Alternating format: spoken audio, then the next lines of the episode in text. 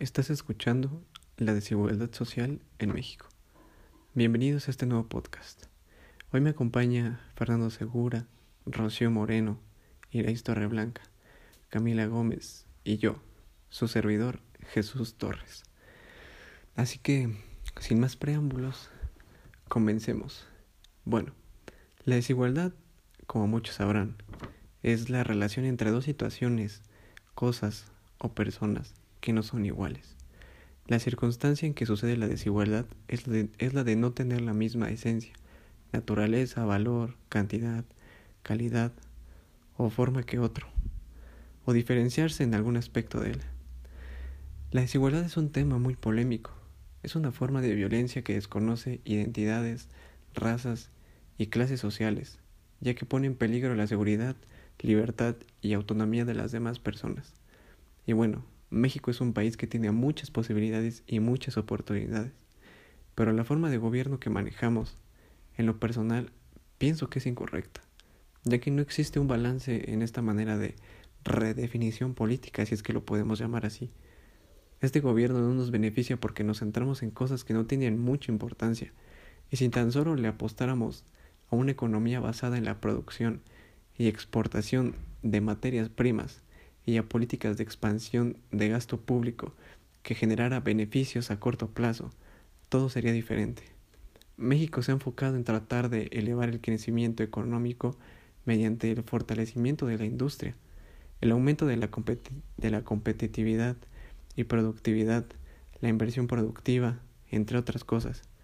Si bien con ello no se ha logrado alcanzar las tasas de crecimiento deseadas, y sí, se ha permitido tener estabilidad inflación baja y altas reservas internacionales, pero México necesita fortalecer su mercado interno, ir hacia el camino de la infraestructura pública, reorientar el gasto y el presupuesto a una inversión productiva, crear tanto riqueza pública como privada e impulsar el desarrollo nacional, para que así México pueda combatir la desigualdad que lo ha perseguido durante toda su historia. Entre las causas de la desigualdad existe la distribución injusta de la inversión y el gasto público, que se da cuando determinados grupos de ciudadanos o instituciones se benefician de mayores niveles de inversión y gasto público que el resto o de otros grupos sociales. También tenemos la distribución injusta de la tierra, que en muchos países se ha promovido procesos de concentración de la tierra en manos de los más poderosos. El aparcamiento de tierras por inversores extranjeros también está dejando a millones de personas en el mundo sin tierra para cultivar. También tenemos a la privatización, que es en algunos casos de servicios públicos como el agua, energía, salud, educación, y esto ha comportado la exclusión de personas que no se pueden permitir pagar los precios establecidos por el mercado. Otra de las causas es el acceso injusto a la información y exclusión de los espacios de toma de decisiones sobre políticas que influyen en nuestras vidas. La desigualdad de género es otra de las causas más marcadas en la sociedad en estos días, la cual está entre hombres y mujeres y es el resultado de políticas, prácticas y creencias injustas. Muchas de las injusticias descritas en los puntos anteriores afectan mucho más a las mujeres que a los hombres. Por ejemplo, en cuestiones de acceso a tierra o capital o en forma de exclusión de la vida pública. También la impunidad y el control del sistema judicial es otra causa. La ley se debe aplicar a todos por igual y nadie debería disfrutar de impunidad por delitos cometidos, sea la violencia organizada, el robo de dinero público o la colusión entre intereses políticos y económicos. Ahora hablemos de las consecuencias de la desigualdad. Una de las consecuencias más lamentables del patrón de la alta desigualdad social en México es que no solo en nuestro país tienen bajísimas tasas de crecimiento económico, sino que ese poco crecimiento es además excluyente. Un ejemplo de esto son las inversiones en capital físico o humano. Estas ocurrirán no necesariamente para quienes tengan mayor talento empresarial o mejor disposición de aprendizaje, sino que la inversión se destinará a quienes tengan los recursos para poder hacerlo. La capacidad de inversión de los pequeños negocios, incluso los de la alta rentabilidad, se afecta seriamente por una economía que ofrece un mercado financiero imperfecto, en la que solo unos cuantos gozarán del privilegio del ahorro. Generalmente se acusa mucho al sector privado de ser el mayor causante de la desigualdad en México. Pero por otra parte, opino que este podrá ayudar a salir adelante a las personas que están sin empleos formales. Por esta razón, debe de haber un apoyo mutuo entre el gobierno y el sector privado para sacar a México de este continuo ciclo de bajo crecimiento económico y desigualdad. Otros aspectos que han detonado o que son en sí consecuencias de la desigualdad extrema en México son la población indígena, cuya tasa de pobreza es cuatro veces mayor a la general, la educación pública versus la privada, la violencia a causa de la marginación. Por ejemplo, la población indígena, al ser em, un sector marginado de la sociedad, no alcanza a ser beneficiada y no alcanza a ser tomada en cuenta dentro de la economía formal. Otro ejemplo es, como ya mencionaba, la educación pública contra la privada. Aquí nos vemos obligados muchas personas a escoger la educación privada porque la educación pública ya no es una opción tan buena como tal vez lo era en otros tiempos. Y por último, la violencia a causa de la marginación. Muchas personas son marginadas y excluidas a causa de la desigualdad. Y bueno, las clases sociales actualmente ya están muy marcadas. Y esto hace que la desigualdad y sobre todo la marginación sean mayores. Mi nombre es Camila Gómez y hoy les vengo a hablar Hola, mi nombre es Camila Gómez y hoy les vengo a hablar sobre el top 3 de los estados con mayor desigualdad en México. Y bueno, según la Asociación Civil México, ¿Cómo vamos?, exhibió la desigualdad que existe en el país a través de su estudio Índice de Progreso Social del año pasado, donde expone la capacidad de las 32 entidades federativas para garantizar a sus ciudadanos una vivienda y alimentación digna y reveló que Chiapas, Guerrero y Oaxaca son los estados con menor desarrollo social y para realizar este diagnóstico se midieron tres grandes dimensiones en cada entidad, que fueron necesidades humanas básicas, fundamentos del bienestar y oportunidades.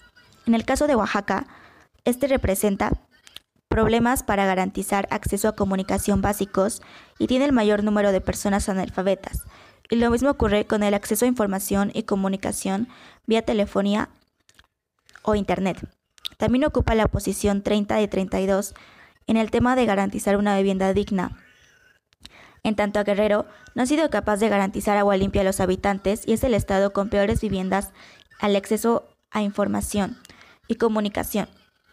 Pues en Guerrero la tasa de agresiones a periodistas es muy alta. Y por último, Chiapas es el estado con más muertes maternas por no ofrecer cuidados médicos básicos de calidad y no garantizando un medio ambiente sano, ya que existe la práctica de enterrar o quemar basura. Y también es la peor evaluada en el acceso a educación superior, inclusión a la población homosexual y tiene el mayor porcentaje de ninis. Y aquí es donde podemos apreciar que la pobreza no es igual en el sur del país que en el norte. Y la verdad es que hay que prestar atención a una parte del país en donde tal vez no estamos dando la suficiente importancia ya que son los que más carecen. Y hoy en día la situación es muy difícil y lo único que quiero que se lleven de esto es que hay que valorar cada cosa que tenemos, porque hay otros lugares en donde es increíblemente difícil que lo puedan tener.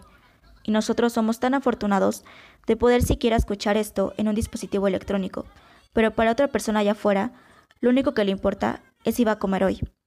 Y espero de todo corazón que podamos mejorar como país y como sociedad. Y eso es todo, gracias por escucharme.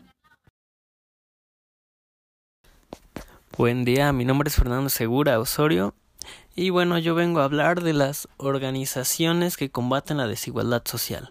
Por tiempos ya me voy a ir muy rápido, pero quiero remarcar que las cinco primeras son organizaciones gubernamentales y las tres últimas son organizaciones no gubernamentales.